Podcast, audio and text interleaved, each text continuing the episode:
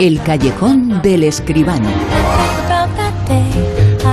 Hablamos en de cine del sitio Marte con más gente con José Manuel Escribano. José Manuel, muy buenas, ¿qué tal? Hola, buenas noches, Bruno, ¿qué tal? Sí, José Manuel, eh, lo primero, lo de siempre. ¿Cómo va la cosa? ¿Cómo va la taquilla? Bueno, ¿Se recupera, pues- no se recupera? Se recupera, se Sí, recupera. qué bien, qué eh. Sí, el fin de semana pasado subió pues un 15%. ¿eh? Estamos ya acercándonos otra vez a los 5 millones de euros de recaudación en el fin de semana. Eh, está bien, la cifra mítica de los 5 millones que dice que la cosa va bien, pero que tiene que mejorar. Y esto se mueve sobre todo para una película que ha acaparado absolutamente todo en lo que vamos a hablar en la actualidad, en las nominaciones para los Goya de este año.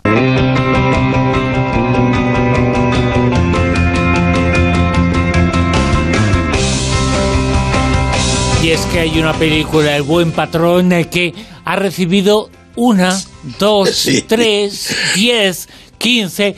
¿Cuántas nominaciones tiene para el Goya, José Manuel? Pues, ti- pues tiene 20, tiene 20 Nada más y nada candidaturas. menos, ¿eh? Sí, hombre, es, es récord absoluto, ¿eh? Sí, el récord sí. era el de Días Contados, que tenía 19, la película de, de Uribe, y esta tiene 20. La verdad es que una película puede competir en un máximo de 21 categorías. Hombre, no es que las haya ocupado casi todas, es que en alguna categoría tiene hasta tres nominados. ¿eh? Sí, sí, lo he Eh, visto, lo he visto, sí, sí, entonces, sí. Es un- un- de cualquier caso, es una barbaridad, ¿no? Tres de Bueno, los cuatro. eh, Tres de los cuatro, efectivamente. yo, casi creo que, que se van a llevar el Goya alguno de ellos, ¿no? Sí. Bueno, el 22 de febrero es eh, la gala, este año en Valencia, en el Palau de les Arts Ruina Sofía de, de Valencia, y naturalmente, buen patrón, de momento, de momento, por el número de candidaturas, pues es la favorita. Hombre, detrás está Mike Sabel, decía Boyain, que tiene 14 nominaciones, que en cualquier otra ocasión sería un bombazo, 14 nominaciones es un disparate, ¿no? Y luego Madres Paralelas de, de Almodóvar con 8, ¿no?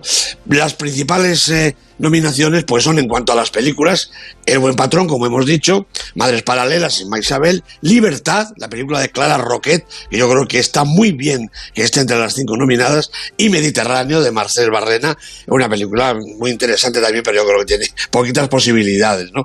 Fernando León, Manuel Martín Cuenca, precisamente por la hija, Pedro Almodóvar y Iciar Boyaín son los directores eh, nominados. En cuanto a las actrices, pues Emma Suárez, Petra Martínez, Penélope Cruz, claro, y Blanca Portillo, por supuesto, yo creo que la gran favorita. Y ellos, Javier Bardem, Javier Gutiérrez, Luis Tosar y Eduard Fernández. Entre Bardem y Tosar estará, me imagino yo, quien se lleve al, al cabezón, ¿no? Eh, por citar alguna otra nominación interesante, las películas europeas son Adiós Idiotas, de Francia, El Hombre Perfecto, de Alemania, otra ronda de Dinamarca, película yo creo que favorita, y una joven prometedora, la del Reino Unido. Y los tiros eh, van por una película que hablamos ahora, una película de un director, un clásico ya del cine, un italiano, Sorrentino. La película esa fue La mano de Dios.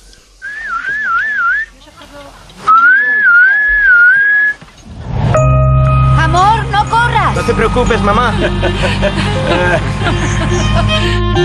Has crecido mucho. Mira a tu madre. ¿Pero cómo dices Quedarme contigo eternamente.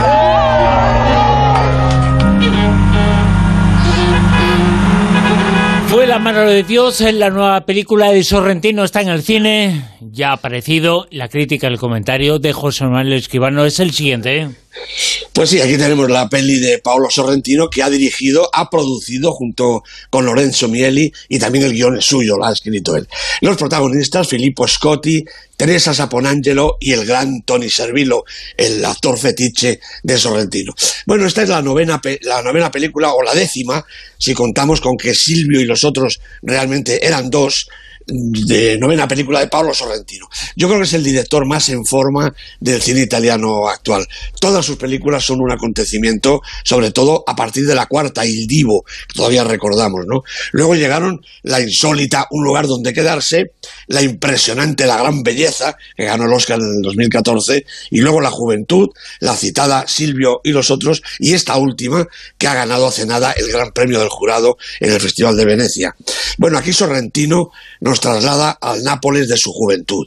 Son los años 80 y, hombre, por el título de la película podría pensarse que el protagonista es Maradona. Y bueno, en parte es así, porque la llegada del futbolista a Nápoles en el verano del 84 marcó la vida de todos los habitantes de la ciudad y también, como no, la del auténtico protagonista de la historia, Fabio Scotti, Fabieto para los amigos, un trasunto del director a sus 17 años.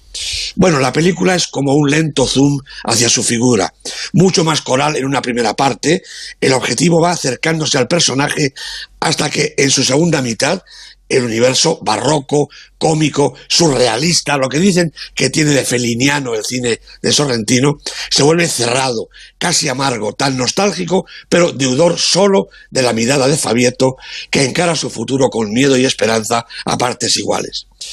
La primera mitad se inicia con un cuento mágico, que podría estar extraído de la gran belleza, que nos presenta a María, la voluptuosa y rebelde tía de Fabieto, y a este que acude a su rescate para quedar eternamente fascinado.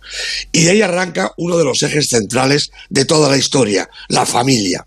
La familia extensa. Bueno, casi no caben en la barca que los lleva de excursión, con los padres, todos los tíos, María y su desesperado marido, los primos gordos, la tía antipática, el filósofo, el tontaina y el hermano de Fabieto, Marco, que quiere ser actor y que será de gran influencia en su vida. Solo falta la hermana, que vive acicalándose permanentemente en el cuarto de baño, un caso. Bueno, el despliegue humano es tan abrumador que es imposible no rendirse a la agudeza de la divertida caricatura que traza Sorrentino, como tampoco ante el manifiesto de la conmoción que supone la llegada de Maradona a un Nápoles deprimido, acosado por la pobreza, la desidia y la mafia. Y este es el otro eje del relato. El argentino transforma la ciudad, ilumina cada rincón y además, porque lo quiere el destino, salva la vida a Fabieto. Y la película ha dado un giro hasta parecer otra. El joven, huérfano, amargado y solitario, deambula por la ciudad sin horizonte. Aún hay un par de momentos de extraña lucidez, como su insólita y decadente iniciación sexual o los que le brinda su amistad con un contrabandista de poca monta. Pero todo indica que debe cerrar un ciclo, una etapa en su vida, en la que irrumpe el cineasta Antonio Capuano para impartirle la lección definitiva. Así se cierra esta historia, la más personal de Paolo Sorrentino, quizá la más austera también, la más sencilla, muy seria, a pesar de esos comienzos tan hilarantes, sincera, profunda y precisa. El joven protagonista y su ambiente, su familia, su ciudad, sus verdades y sus ilusiones. Todo conforma un retrato lleno de interés y emoción y sobre todo de cine, de gran cine. Si esto no es una obra maestra, Bruno, se le parece mucho. Vamos ya con el Super 10 en la lista. La lista del callejón, la lista del Super 10 eh, que nos presenta José Manuel Esquivano en el puesto número 10. Bueno, ha caído al 10 El último duelo, la película de Ridley Scott, después de cinco semanas en la lista. Matt Damon, Adam Driver son los protagonistas y algunos de estos nombres los vamos a citar otra vez. En el puesto número 9. Libertad, la película de Clara Roquette, una de las nominadas eh, a los Goya, dos semanas en el Super 10, subiendo un puestecito. En el puesto número 8. Bueno, aquí está otra película española, Espíritu Sagrado, una película marciana, como, como no he visto otra, marciana además en doble sentido. Chema García Ibarras, el director, Nacho Fernández, Rocío Ibáñez, los protagonistas, primera semana en el Super 10. Puesto número 7. White Down, la película de Jaume Balagueró, con este fantástico atraco al Banco de España. Tres semanas en la lista, ha bajado dos puestecitos. En el 6. Bueno, pues se mantiene Mike Sabel, otra peli española. Cuatro películas españolas en el Super 10, no está mal, ¿eh? La película de Iciar Boyaín lleva 10 semanas en el Super 10. Es Super 10, precisamente desde este momento. Y en el Ecuador del Super 10, en el puesto número 5. Pues la apuesta nueva de Disney, Encanto, dirigida por Byron Howard y Jared Bass, una película de animación verdaderamente divertida, entretenida y además muy musical. En el 4. Bueno, pues triunfo de este jovencito de 84 años que se llama Ridley Scott, nuevamente con Adam Driver y también con Lady Gaga. La Casa Gucci, película de la semana en el Super 10. O sea, es, es otra película. Es, es impresionante lo de este hombre, ¿eh? Impresionante, impresionante. Jolines, qué barbaridad. No termina de caer al 10 del último duelo, igual todavía aguanta una semanita más, cuando entra su segunda película del año, La Casa Gucci. Una película realmente interesante de ver, ¿eh? En el puesto número 3... Petit Maman, la película de Celine Sciamma, cinco semanas en la lista, ha bajado un puestecito esta entrañable película protagonizada por dos hermanitas gemelas. Estupenda película. En el puesto número 2... Bueno, pues es que se recupera a toda pastilla la crónica francesa. La película de Wes Anderson estaba en el puesto 4, ha subido al 2 en su sexta semana. ¿Y qué película está esta semana en el puesto número 1? Pues la misma que la semana pasada, La ruleta de la fortuna y la fantasía, la película japonesa de Ryusuke Yamaguchi, una película verdaderamente sensacional. Mm, Yo creo que nadie debe dejar de verla. En el puesto número uno está esa película desde hace varias semanas. Es la película que durante este tiempo, durante esta época, el final del 2021, parece que está copando todo el éxito, sobre todo, sobre todo y especialmente de la crítica. Y también le está acompañando la taquilla. Está en el puesto número uno en el Super 10 eh, que nos presenta cada semana José Manuel Esquivano, a quien escuchamos dentro de 7 días aquí en La Rosa de los Ventos. Gracias. A ti, Bruno, un abrazo.